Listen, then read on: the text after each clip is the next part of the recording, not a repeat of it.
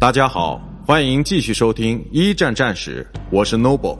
今天我和大家分享的是德国入侵比利时之烈日沦陷。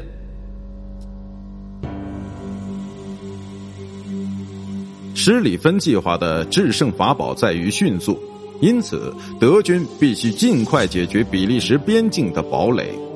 八月三日。一支受过特殊训练的三千人特遣队，奉布罗将军之命，在奥托·冯·伊曼里奇将军的指挥下，穿过比利时边境，抵达要塞城市烈日。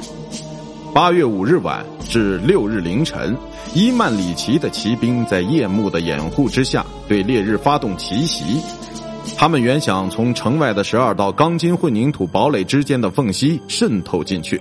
但却遭到了比利时第三师指挥官杰拉德·勒曼将军的坚决打击。几天后，德国的艾瑞克·鲁道夫将军率军攻入该城，但城外的比军堡垒却依然坚守不屈。布罗无奈，只好安排重型攻城炮上阵，这其中包括了两门口径分别为三百零五毫米和四百二十毫米的榴弹炮。在八月十二日到十六日，对烈日展开了狂轰乱炸。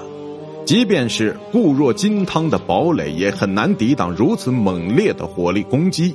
烈日不久即告失陷。克卢克和布罗的军队终于可以继续穿越比利时了。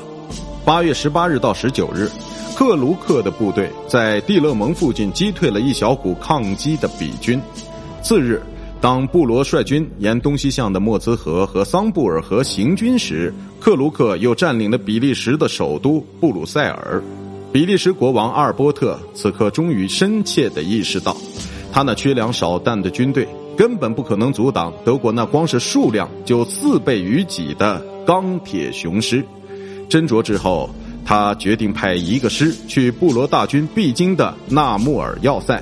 余下部队则跟随他留守安特卫普。